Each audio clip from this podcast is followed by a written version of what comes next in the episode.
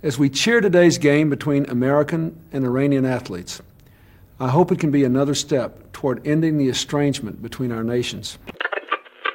Tan serio como se preparan las canchas, tan serio como se prepara la organización, también creo que es serio el trabajo que ha hecho usted con el equipo. O que é certo é que isto não convém a ninguém e eu penso que tem que existir o diálogo entre os jogadores e a Federação para isto ficar ultrapassado para bem de todos. É tudo. Roger Milá nunca foi um jogador banal, mas se tivesse acabado a carreira antes dos 38 anos, provavelmente muita gente não guardaria para sempre a magia do avançado camaronês na memória. Quando deu os primeiros passos como futebolista profissional, com apenas 15 anos, ainda havia jogadores como Pelé, Eusébio, Cruyff, Beckenbauer, Mazola, Gerd Müller, George Best, Bobby Charlton, Edward Streltsov no ativo, entre tantas outras figuras internacionais de renome no final da década de 60. Roger Milá entrou no futebol de mansinho, como uma leoa tímida na savana africana, mas já tinha a presa na mira.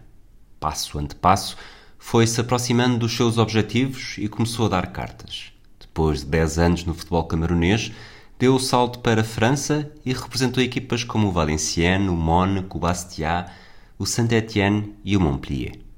A década de 80 trouxe os grandes momentos com a seleção.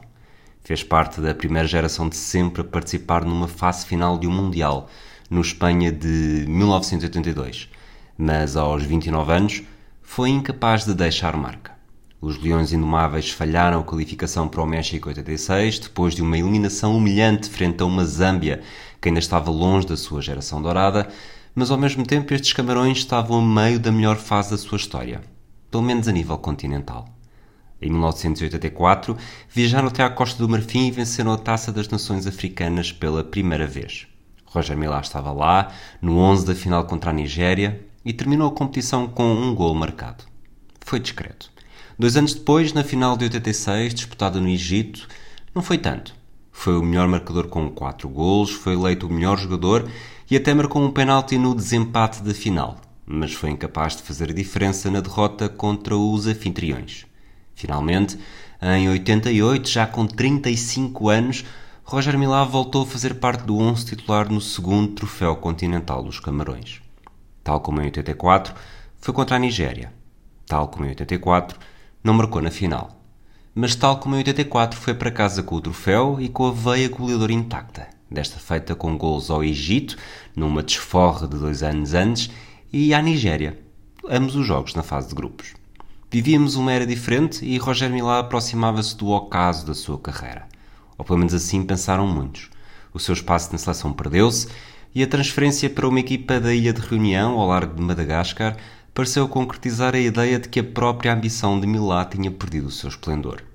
O núcleo duro da seleção não olhava para o caráter de Roger Milá da mesma forma e estava pronto para dar um novo folgo aos leões indomáveis. Por outras palavras, o avançado exuberante tinha-se deixado domar, mas continuava a ser um herói do povo, dos milhões de camaroneses no geral e, sobretudo, de um em particular, Paul Biá.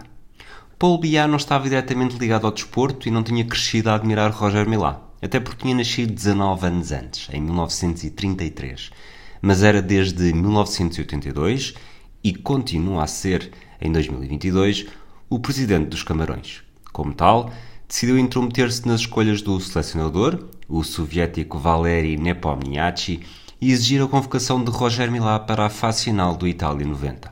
O avançado chegou ao Mundial com 38 anos feitos há poucas semanas.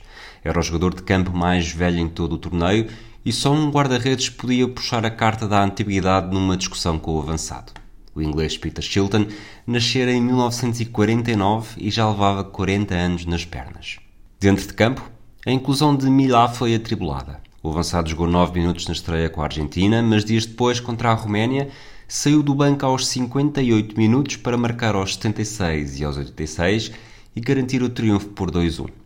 Até ao final do torneio, foi sempre suplente utilizado e continuou a dar cartas, sobretudo no jogo dos oitavos contra a Colômbia, quando levou melhor sobre René Higuita e fez novo bicho num espaço de 3 minutos em pleno prolongamento. A eliminação dramática contra a Inglaterra nos quartos teve um Milá atrevido a sair do banco e a ajudar a uma primeira reviravolta. mas dois penaltis convertidos por Gary Lineker mataram o sonho dos Leões Indomáveis, de Roger Milá, e dos milhões de adeptos por todo o mundo que se tinham deixado seduzir pelas suas danças em frente às bandeirolas de canto. Poderia ter sido o último adeus e a reivindicação de Paul Biya de que tinha cometido a ingerência certa, mas quatro anos depois, nos Estados Unidos, Roger Milá decidiu bater o seu próprio recorde, marcar a Rússia e estabelecer a fasquia nos 42 anos para a idade do marcador de um gol mais velho numa fase final. Roger Milá era o único e nem mesmo o seu exílio na ilha de reunião impediu de se reunir com outros deuses do futebol mundial como Pelé, Maradona e Beckenbauer. Com a ajuda do Sr. Presidente, claro está. As we cheer today's game between American and Iranian athletes, I hope it can be another step toward ending the estrangement between our nations. Tan serio como se preparan las canchas, tan serio como se prepara la organización, también creo que es serio el trabajo que ha hecho usted con el equipo.